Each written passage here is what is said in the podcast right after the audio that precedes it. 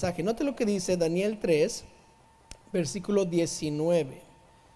Entonces Nabucodonosor se llenó de ira y se demudó el aspecto de su rostro contra Sadrach, Mesach y Abednego y ordenó que el horno se calentase siete veces más de lo acostumbrado. Y mandó a hombres muy vigorosos que tenían en su ejército que atasen a Sadrach, a Mesach y Abednego para echarlos en el horno de fuego ardiendo. Entonces estos varones fueron atados con sus mantos, sus calzas, sus turbantes y sus vestidos y fueron echados dentro del horno de fuego ardiendo. Y como la orden del rey era, perdón, apremiante y lo habían calentado mucho, la llama del fuego mató a aquellos que habían alzado a Sadrach, Mesach y Abednego. Y estos tres varones, Sadrach, Mesach y Abednego, cayeron atados dentro del horno de fuego ardiendo. Entonces el rey Nabucodonosor se espantó y se levantó apresuradamente y dijo a los de su consejo, ¿no echaron a tres varones adentro, atados dentro del fuego? Ellos respondieron al rey, es verdad, oh rey. Y él les dijo, he aquí yo veo cuatro varones sueltos que se pasean en medio del fuego sin sufrir ningún daño. Y el aspecto del cuarto es semejante a hijo de los dioses. Esta tarde quisiera predicar un mensaje que le he titulado Pasamos por el fuego. Vamos a orar. Señor, te damos muchas gracias por el privilegio que es leer tu palabra y tenerla en nuestras manos. Señor, te pedimos que tú bendigas la palabra ah, leída. Ahora te pido que bendigas la palabra predicada. Te pido que me uses a mí y que no sea yo el que hable, sino que sea tu espíritu a través de mí. Ayúdame a decir aquello que va a edificar a tu pueblo, porque eh, este es tu pueblo. Señor, te pido ah, todo esto en el nombre de Cristo Jesús. Amén. Pueden tomar su asiento. Todos pasaremos o pasamos por momentos de prueba. Yo pienso en Job y cómo es que este hombre justo fue un hombre que tuvo que pasar por prueba a pesar de lo bueno que él era. Él fue un gran ejemplo para nosotros de lo que es pasar por el, eh, el fuego yo pienso, ¿verdad?, cómo es que él perdió todo. Y alguien dijo, su esposa ha de ser mala esposa porque Satanás no la mató. Digo, no, si está bien, quédate con ella, por favor. Sufrió, tuvo unos días, tal vez años, meses sufriendo todo lo que tenía era rico, ahora era pobre, tenía salud, ahora no tiene salud, tenía el apoyo de su esposa, ahora no tiene el apoyo de su esposa. No sabemos cuánto tiempo está pasando por eso, pero es un largo tiempo porque sus amigos viajaron de lejos para estar con él. Eso quiere decir que las noticias tuvieron que llegar hasta allá y después caminar. O sea, ah, fue un largo tiempo donde Job pasó por una prueba, pasó por fuego. Ah, y, y Job es un, es, una, es un ejemplo para usted y para mí para, para decirnos, sabes que hasta los justos pasan por momentos de prueba, por momentos difíciles.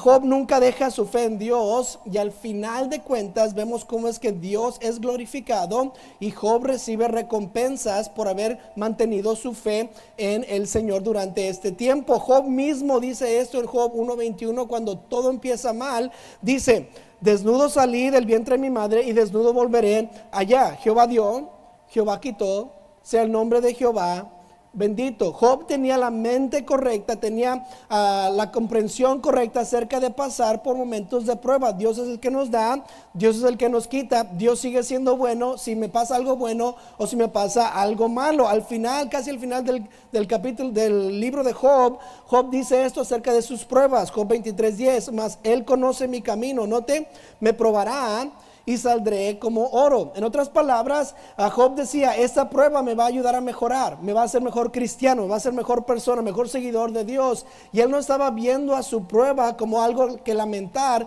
sino como una manera de que Dios estaba obrando en él. Y él dice, saldré como oro. ¿Quién no aquí quisiera salir como oro? Salir de una prueba mejor de la que de como entramos. No importa qué tanto tenemos o qué tanto tiempo tenemos en el cristianismo, usted y yo pasaremos por momentos grandes de prueba. No importa si tenemos 60 años como cristianos o apenas acabamos de ser salvos este año pasado. Una prueba va a venir. Normalmente cuando alguien es salvo, una prueba viene inmediatamente en los, en los próximos semanas o meses. ¿Por qué? Porque, quiere, ah, porque tenemos ah, una carne que nos está, ah, que está combatiendo con nosotros. A veces la salud nuestra o de un familiar va a venir y nos va a doler. Es una prueba grande. ¿Cómo es que algo bueno o algo tan malo le puede pasar a mi familiar? Él no hizo nada malo. Ella siempre vivía bien. ¿Por qué es que está enfermo? ¿Por qué es que yo me enfermé? ¿Por qué es que tengo este diagnóstico? Tal vez es la pérdida de un trabajo. Usted estaba empeñándose muy bien, estaba haciendo un súper trabajo, estaba emocionado por lo que iba a pasar y luego pierde al cliente o pierde, ah, le, dan de alta, ¿verdad? O tal vez ya lo despiden de su trabajo y uno dice, pues, ¿qué está pasando? ¿Cómo es que no puedo conseguir otro trabajo? Tal vez es la separación de la familia después de aceptar a Cristo como Salvador. Muchos creen que todos me van a venir y me van a apoyar y me van a aplaudir y luego le decimos al papá, a la mamá, al tío, a la tía, a mi hermano y se, se están quejando de mí. Me dicen, ah, es que ya no eres como antes y ya no queremos contigo porque ya no es lo que hacías antes y es una gran prueba que viene a nuestras vidas. Tal vez es un crimen ah, hecho contra usted o tal vez una injusticia a usted o a su familia. Y uno empieza a pensar, ¿por qué está pasando esto a mí? ¿Por qué se siente que estoy ardiendo en un fuego? ¿Por qué me duele tanto lo que está pasando? Algo va a suceder en donde se sentirá emocionalmente que está siendo quemado, que estamos pasando por un fuego. Y la verdad es que un cristiano va a pasar las pruebas y a veces eso nos sorprende, ¿sí o no? Llega un momento difícil a nuestra vida y decimos, ¿qué, ¿por qué? ¿Qué pasó? ¿De, ¿De, veras esto me va a pasar a mí? A mí, un siervo del Señor. Y para un cristiano, las pruebas o el momentos de fuego o de, de, tribulaciones no debe ser una sorpresa. En 1 Pedro 4:12 nos dice, amados, nos sorprendáis Note la frase que usa Pedro, del fuego de prueba que os ha sobrevenido, como si alguna cosa extraña os aconteciese. Pedro le está escribiendo ahí a los cristianos y les dice, hey, ¿por qué están sorprendidos que vienen tribulaciones y pruebas con ser cristiano? Es normal. Si no vinieran pruebas o tribulaciones, preocúpese porque entonces no está viviendo bien la vida cristiana. Dice, hey, esto no es una sorpresa. Cuando viene el fuego es normal, es parte de ser cristiano, es parte de la vida. Adelante, dice, no te sorprendas. No es algo extraño que va a suceder, porque es que tenemos tal vez pruebas y tribulaciones y pasamos por fuego, porque nosotros tenemos enemigos. No estamos aquí solos, sino estamos eh, contra enemigos espirituales. Nos quieren derrumbar, nos quieren desviar del camino de Dios. Por ejemplo, el diablo es uno de nuestros enemigos y él quiere desviarnos, tumbarnos, quitarnos de los caminos del Señor y Él va a hacer todo lo posible para que pasemos por fuego. Es lo que pasó con Job. Satanás lo puso en esta prueba de fuego, le pidió permiso a Dios y Dios dijo, está bien. Y Satanás hizo todo lo malo con Job. Efesios 6:11 nos dice que vestidos de toda la armadura de Dios. ¿Por qué? Para que podáis estar firmes contra las acechanzas del diablo, porque no tenemos lucha contra sangre y carne, sino contra principados, contra potestades, contra los gobernadores de las tinieblas de este siglo, contra los huestes espirituales de maldad en las regiones celestes. Estamos combatiendo, estamos en una batalla espiritual y va a haber momentos en que esta batalla se va a poner bien real y nos va a doler el caminar con el Señor. 1 Pedro 5:8, sed sobrios y velad porque vuestro adversario o enemigo, el diablo, como león rugiente, está alrededor, anda alrededor buscando a quien devorar. Él quiere tomarlo en sus momentos de debilidad y destruirlo. Y va a haber momentos duros en su vida que usted va a decir, ¿por qué está pasando? ¿Por qué? Porque tenemos al diablo detrás de nosotros. Quiere derrumbar nuestra vida, quiere quitar nuestro testimonio. No, no solamente el diablo es nuestro enemigo, pero el mundo está, ah, es nuestro enemigo también. En Santiago 4:4 dice, oh almas adúlteras, ¿no sabéis que la amistad del mundo es enemistad con el Señor, contra Dios? Cualquiera pues que quiere ser amigo del mundo se constituye que enemigo de Dios. El mundo no quiere que usted viva correctamente, que usted tenga un buen testimonio. ¿Por qué? Porque entonces ellos se ven mal. Ellos quieren ser oscuros, estar en la oscuridad y usted es luz simplemente por ser un cristiano. ¿Y sabe lo que va a pasar? Le van a, poner pruebas, van a querer derrumbarlo usted también. ¿Por qué? Porque el mundo no, es, no está al lado de Dios, sino está en contra de Dios. Es enemigo de Dios. No solamente el mundo ni el, y el diablo, pero también a nuestra propia carne es nuestro enemigo. Nuestros deseos carnales, lo que hacíamos antes, nos va a tratar de jalar para que nuestra vida cambie y seamos malos y, no sigamos al Señor. Por eso dice Gálatas 5:16, andad en el Espíritu y no satisfagáis los deseos de la carne. ¿Por qué? Porque la carne es nuestro enemigo y si nosotros sabemos que mis deseos quieren derrumbarme, tirarme, echarme a un lado, no quiero acceder a esos deseos, sino quiero andar en el Espíritu de Dios. Por, por tener todos estos enemigos, no podemos creer que nuestra vida será un lecho de rosas. Tenemos, estamos en una batalla, nuestra vida como cristianos va a ser difícil. Va a haber momentos en que vamos a estar diciendo, de veras es así la vida cristiana. Tarde o temprano estaremos enfrentando una gran prueba. Seremos probados con fuego. No siempre va a ser como lo, más difícil de nuestra vida. Va a haber un momento en donde será como fuego, como estuvieron aquí los hebreos. Ahora estos hebreos ya no eran tan niños como en el capítulo 1 ya habían estado aquí algunos años, los trajeron de Jerusalén, de jóvenes, se acuerdan sus familias asesinadas, mutilados para no tener hijos, ellos entrenados para servir a un rey pagano. Ellos tenían este, uh, este llamado, les habían puesto en la, en la, posición de donde estaban para ser uh, líderes de Babilonia y que tenían que ser indoctrinados con las cosas, uh, con las filosofías de los babilonios. Al comenzar el capítulo, si se acuerdan, ellos son mandados a adorar una estatua de oro uh, y ellos rehusan adorar esa estatua. Sus compañeros los ven y dicen, los vamos, le vamos a decir al rey, van con el rey Nabucodonosor, le dicen estos tres hebreos, no están adorando la estatua como tú les has pedido, el, el, rey Nabucodonosor los trae, les da una, encuesta y les dice, hey, ¿de veras no están adorando la estatua? No estamos adorando la estatua, rey. Ok, una oportunidad más, adoran la estatua y no los mato, pero si, si no la adoran, los voy a meter al horno de fuego. Y ahí es donde pasamos la vez, algunas semanas antes, cuando, predica, cuando prediqué la primera parte del capítulo 3, donde los, los hebreos dicen esta frase, y si no, y si no, de todas maneras no vamos a adorar a tu Dios. Dios nos puede librar. Y si no nos libra, de todas maneras no te vamos a adorar, oh Dios. Perdón, oh Rey. Ellos tenían esa convicción, esa gran fe de que no vamos a adorar a, a Nabucodonosor ni a su estatua. ¿Por qué? Porque Dios es nuestro Dios y vamos a seguir a Dios. Y, y me, imagínense, ellos están aquí, están es, eh, eh, siendo echados al lago de fuego, nada les sucede, ellos salen del lago de fuego y me imagino que estaban viéndose el uno al otro y tal vez dijeron esta frase. Oye, hey, Abednego, pasamos por el fuego. ¿Creíste que eso? yo estaba nervioso, pero pasamos por el fuego. Pasa, pasamos por el fuego. Imagínense la conversación después. Pasamos por el fuego. Me hago esta pregunta a mí, ¿qué sucede entonces cuando pasaron por el fuego. ¿Qué sucedió cuando ellos pasaron por ¿Qué les hizo ir de, de antes del fuego a después del fuego? ¿Cómo, y luego, ¿cómo es que yo, cuando me toque pasar por momentos difíciles, por momentos de prueba, por momentos de fuego espiritual, cómo es que yo puedo pasar por esos momentos? ¿Qué puedo aprender? Note estas tres verdades acerca de pasar por el fuego. Note que cuando estamos pasando por el fuego, esta es la primera verdad, que personas de fe pasan por el fuego. Personas de fe pasan por el fuego. Note lo que dice el versículo 19 otra vez. Dice entonces Nabucodonosor se llenó de ira y se demudó el aspecto de su rostro contra los contra Sadrach, Mesach y Abednego. Y ordenó que el horno se calentase siete veces más de lo acostumbrado y mandó a hombres muy vigorosos Acuérdese de esa frase, y mandó a hombres muy vigorosos que tenía en su ejército que atasen a Sadrach, Mesach y Abednego para echarlos en el horno de fuego ardiendo.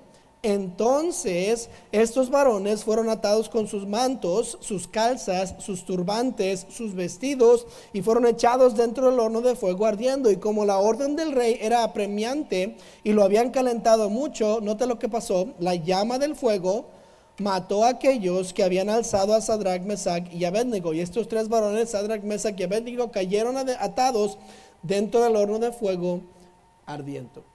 ¿Notó qué tipo de hombres Nabucodonosor escogió para que echaran a los hebreos al horno de fuego? Él escogió a hombres El versículo 20 dice muy vigorosos. Empecé a ver qué significa esta palabra, muy vigorosos. Pues en hebreo es la palabra uh, gibar. Y este tiene la definición de hombre fuerte, guerrero poderoso o valiente, es decir, un soldado de élite militar.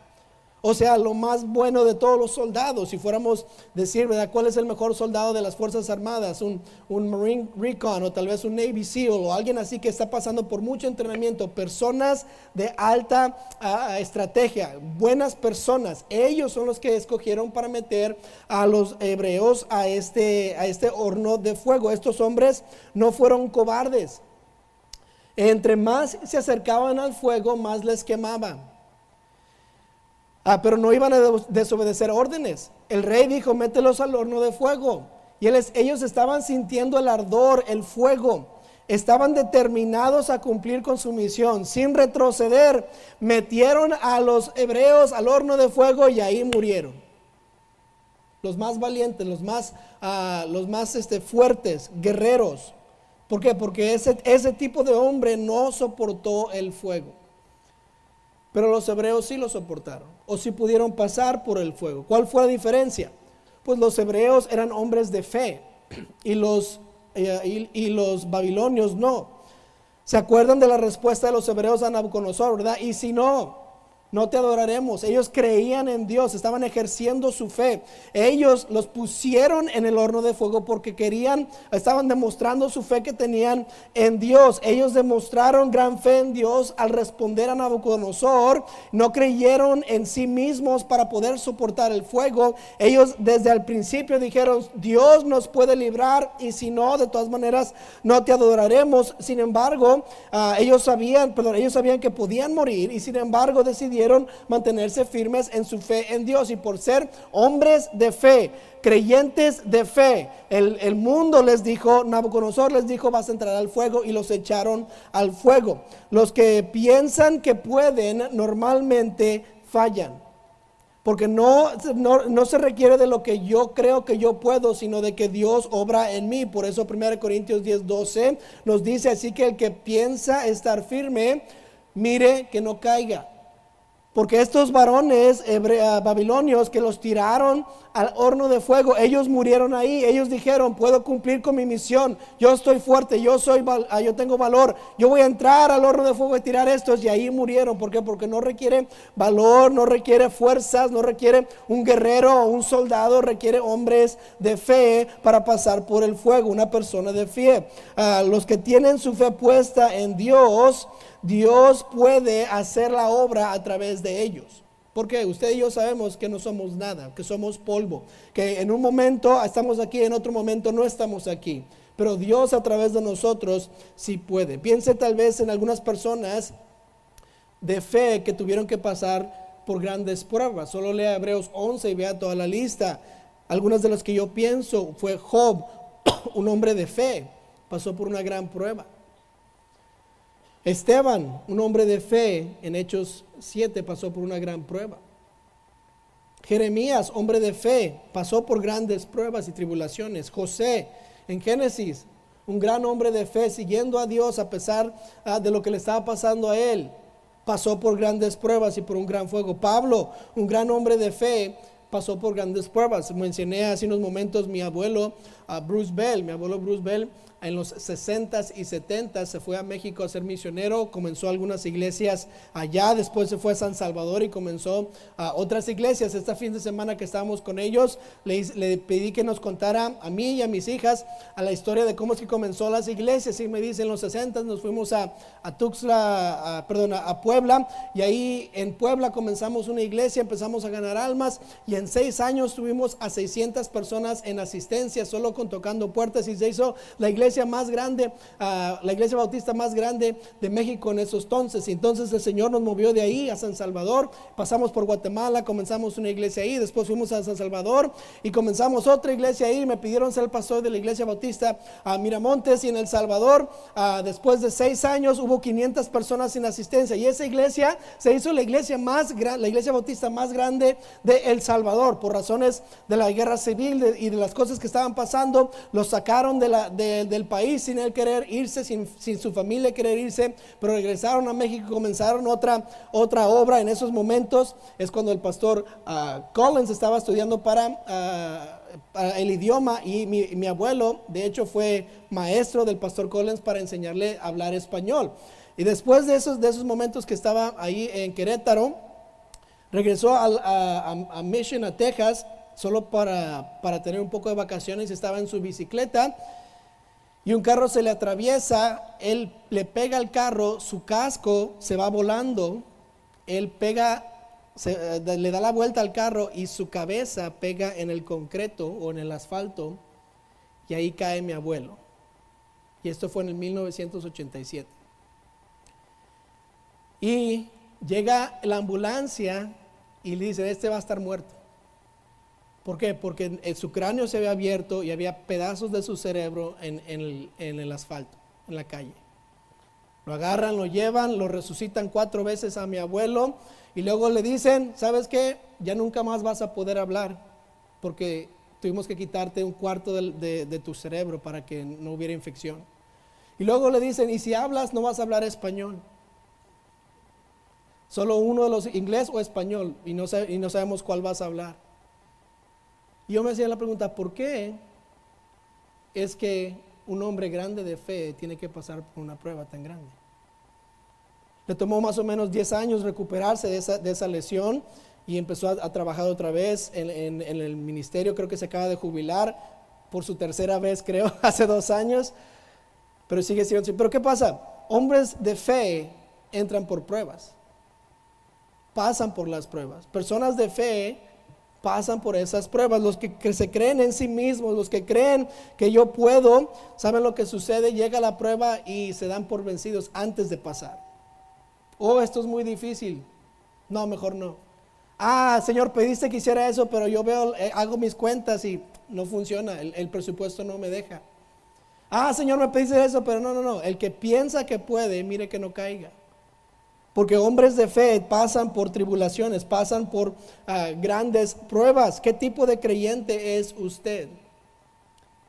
¿Es un creyente que tiene fe o es un creyente que se cree eh, o, cree en sus propias fuerzas? Como creyentes, si queremos pasar por el fuego, si queremos no nada más detenernos en nuestra vida cristiana, cuando vienen momentos difíciles, sino pasar por el fuego, tenemos que ejercer nuestra fe en Dios. No podemos creer que podemos solos, sino tenemos que creer que Dios puede a través de mí. Nos vamos a convertir como los soldados muy vigorosos que solo al, acercarse al fuego fallecieron o nos vamos a convertir en cristianos llenos de fe que podemos seguir adelante a través del fuego porque Dios nos manda a través del fuego. Si no tengo fe en Dios y no sigo a Dios, al momento difícil venir me voy a dar por vencido. Yo dejaré la iglesia, dejaré mi andar con el Señor, desampararé al mismo Dios ah, que me ama y envió a su Hijo a morir por mis pecados. Y sabe que yo no quiero ser ese tipo de cristianos. Hebreos 11:6.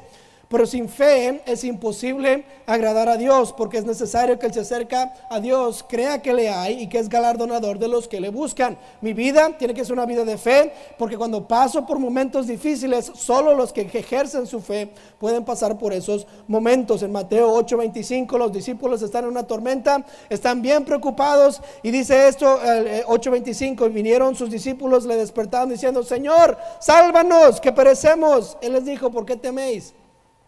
¿Cuál es la frase? Hombres de poca fe. Entonces levantándose reprendió a los vientos y el mar y se hizo gran bonanza. ¿Qué pasó con los discípulos? Vieron un momento difícil, no que no tenían fe y estaban preocupados que se iban a morir y Señor, levántate por favor, perecemos. Yo dije, ¿por qué no tienen fe? Porque grandes hombres de fe, personas de fe, creyentes de fe pasan por las pruebas. Segundo, note que no solo los, las personas de fe pasan por la prueba, pero Jesús pasa por el fuego con nosotros. Note el versículo 24, ¿qué dice? Entonces el rey Nabucodonosor se espantó y se levantó apresuradamente y dijo a los de su consejo, ¿no echaron a tres varones atados dentro del fuego? Ellos respondieron al rey, es verdad, oh rey. Y él dijo, he aquí yo veo cuatro varones sueltos que se pasean en medio del fuego sin sufrir ningún daño. Y el aspecto del cuarto, note esta frase, es semejante a hijo de los dioses. Vaya al versículo 28, note lo que dice. Entonces Nabucodonosor que dijo, bendito sea el Dios de ellos, de Sadrach, Mesach y Abednego. ¿Qué pasó? Que envió su ángel y libró a sus siervos que confiaron en él. Confiaron es otra palabra o un sinónimo de tener fe en. El ángel un hijo de los dioses. ¿A quién, estamos ¿A quién se está refiriendo Nabucodonosor? Pues nosotros creemos que se está refiriendo a Jesús. Jesús mismo pasó por el fuego aquí ah, con los tres hebreos. Esta aparición de Jesús en el Antiguo Testamento se le llama una cristofenía. ¿Qué es una cristofenía? Es cuando ah, Cristo aparece en el Antiguo Testamento corporalmente sin haber sido Jesús, sin haber nacido. Entonces, antes de nacer, cuando aparece, no se le llama Jesús, no se le llama Cristo, pero creemos que es Cristo. Otro instante en donde hay una cristofenía en la Biblia fue cuando Jacob pelea con un varón ah, y le toca el muslo y empieza a, a no caminar bien y el varón le cambia el nombre de Jacob a Israel. Ahí creemos que es otra cristofenía en donde Cristo llega corporalmente ah, y está en la tierra sin, sin haber nacido, ah, eh, como, lo dice Mateo. Ahora, Dios mandó a Jesús para salvar físicamente a los hebreos del fuego que estaban enfrentando. Y la razón que estos hebreos sobrevivieron fue porque tenían a alguien en el fuego que ah, anulaba todos los efectos del fuego. Nabucodonosor reconoce que no es una persona normal, sino dice él Er, definiendo a esta persona un hijo de los dioses. Un hijo de los dioses. Qué interesante que usa esa frase, ¿verdad? Porque nosotros que sabemos que Dios solo tiene un hijo. Pero él, él creyendo que había una ah, multitud de dioses, él tuvo que decir hijo de los dioses. Entonces Nabucodonosor reconoce una cosa, que ellos solos no lo hicieron había alguien más que estaba pasando por el fuego con ellos. Qué gran Dios tenemos, que no nos deja pasar por pruebas solo. Él no está, está esto también lo vemos cuando Jesús va con Marta y con María, cuando muere su, hermano Lázaro. Y en, en Juan 11:35 dice, Jesús entonces al verlo, verla llorando y a los judíos que la acompañaban, también llorando, se entremeció en espíritu y se conmovió y dijo, ¿dónde le pusiste? Le dijeron, Señor, ven y ve. Y, la y la, el versículo ah, más corto de la Biblia, Jesús lloró. Se pone a pensar, ¿por qué es que Jesús lloró? A pesar de que Jesús sabía que lo iba a resucitar en algunos momentos. A pesar de que Jesús sabía el final del principio, él sabía cómo iba a acabar la historia. En esos momentos de agonía, de dificultad, donde ah, las personas a quien él amaba estaban sufriendo, ¿sabe lo que hace Jesús? Sufre con ellos duele con ellos. Le duele tanto que hasta llora, sabiendo el final de la, de, la historia. ¿Por qué? Porque Jesús no está en el cielo desinteresado en nuestras vidas, ah, aburrido porque no sabe qué va a hacer ah, ni, qué está pasando. Él está sintiendo lo que nosotros estamos sintiendo. Él está atento a lo que nosotros estamos. Cuando estamos en momentos de, gran prueba, de gran fuego, cuando estamos sufriendo, Él está sufriendo con nosotros. Está, está poniendo atención, está atento a, nuestras, a, a nuestro corazón, a nuestras emociones, a nuestras acciones. Y Él está pasando por el fuego con nosotros, no estamos solos. No siempre saldremos del fuego. Hay veces que en la voluntad de Dios, en una prueba, un fuego será el último fuego por el cual pasaremos. Pero esto es una gran verdad que intentamos reconocer. Tal vez no siempre saldremos del fuego. Uno de estos fuegos, una de estas pruebas va a ser nuestra última. Pero Jesús siempre estará con nosotros en el fuego. Siempre. Esteban, en el Hechos capítulo 7, él está predicando. Y él es uno de los diáconos de la iglesia, él se va a predicar, empieza a predicar el Evangelio, casi todo el capítulo 7 es el sermón de Esteban y Esteban está dándole duro a los judíos, se enojan tanto los judíos y lo van y lo quieren apedrear y lo van a matar. ¿Qué pasó cuando Esteban estaba pasando por su última prueba? Hechos 7:55, Esteban lleno del Espíritu Santo, puestos los ojos en el cielo, vio la gloria de Dios ¿Y a quién? A Jesús, que estaba a la diestra de Dios. Y dijo, He aquí veo los cielos abiertos y al Hijo del Hombre que está en la diestra de Dios. Entonces ellos dando grandes voces se taparon los oídos y arremetieron a una contra él y echando fuera de la ciudad le apedrearon y los testigos pusieron sus ropas a los pies de un joven que se llamaba Saulo y apedreaban a Esteban mientras él invocaba y decía, Señor Jesús, recibe mi espíritu y puesto de rodillas clamó a gran voz, Señor, no les tomes en cuenta este pecado. Y habiendo dicho esto, durmió. A Esteban lo mataron pero Jesús nunca lo dejó. ¿Cómo es que Esteban pudo pasar y decir esas palabras en momentos tan difíciles? Jesús estaba ahí. Él lo vio. Y porque dice, Señor, eso es lo que tú quieres para vida, lo puedo hacer. No importa lo que va a pasar. No importa lo que me va a pasar a mí, lo que va a suceder en esta situación, porque tú estás conmigo, voy a poder seguir adelante, voy a poder pasar por este fuego. Y si no paso, de todas maneras, ¿qué? Estás conmigo. ¿Qué más quiero? Si Dios es por nosotros, ¿quién contra nosotros? Jesús nunca lo va a dejar a usted solos en momentos de prueba y momentos de fuego. Hebreos 13:5, sean vuestras costumbres sin avaricias, contento con lo que tenéis ahora, porque Él dijo, no te desampararé ni te dejaré. En esos momentos muy difíciles, Él nos dará la fuerza para salir adelante. Él nos dará la gracia que necesitamos para poder soportar la tormenta. ¿Qué dijo Pablo cuando él quería que ese aguijón en la carne se fuera? ¿O qué le dijo Dios más, más bien, según Corintios 12, 9?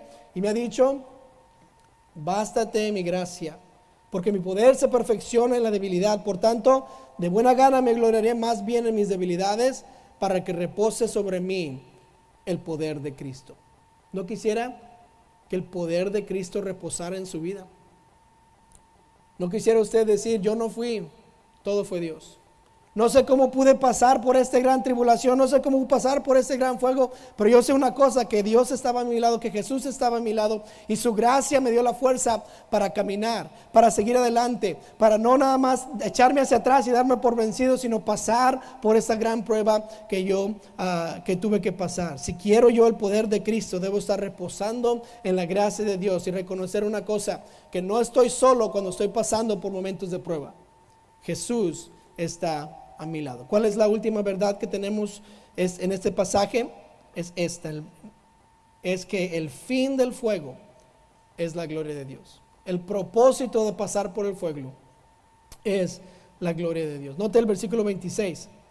Entonces Nabucodonosor se acercó a la puerta del horno de fuego ardiendo y dijo, Sadrach, Mesach y Abednego, siervos del Dios Altísimo, salid y venid. Entonces Sadrach, Mesach y Abednego salieron de, de en medio del fuego.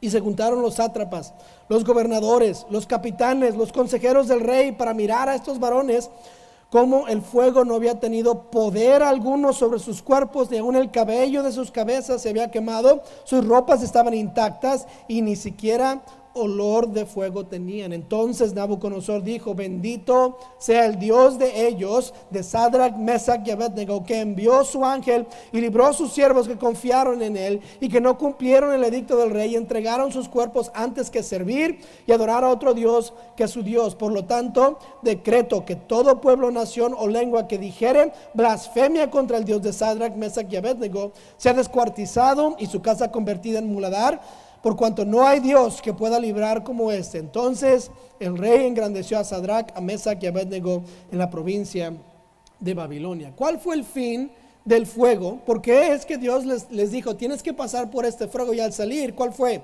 Que Dios recibió la gloria. ¿Por qué es que Dios permitió tanta, tanta ansiedad en sus vidas, tanta dificultad en sus vidas? ¿Por qué es que dejó Dios que todo pasara para que al final de cuentas Dios fuera glorificado y Dios fuera adorado? ¿Sabe que si no hay momentos imposibles en nuestras vidas, la gente nunca va a creer que tenemos a un Dios que todo lo puede? ¿Sabe que si usted no, si usted no pasa por momentos difíciles, nadie le va a creer que su Dios puede? Si, si siempre todo está bien bonito y tenemos todo el dinero del mundo y tenemos todas las cosas del mundo y las casas más bonitas, ¿sabe qué? A nadie le va a creer en su Dios. ¿Por qué? Porque no, no, está pasando por momentos difíciles, no hay, no hay imposibilidades, no hay, no hay oportunidades para milagros. A menos de que haya una oportunidad que Dios haga un milagro, Dios no se va a enseñar fuerte a hacer lo que Él quiere hacer en nuestras vidas. Mis dificultades no vienen sin un propósito, mis fuegos no vienen solo ah, porque Dios no tiene nada que hacer. El final, al final de cuentas, Dios quiere que Él sea glorificado en mis tribulaciones, que sea glorificado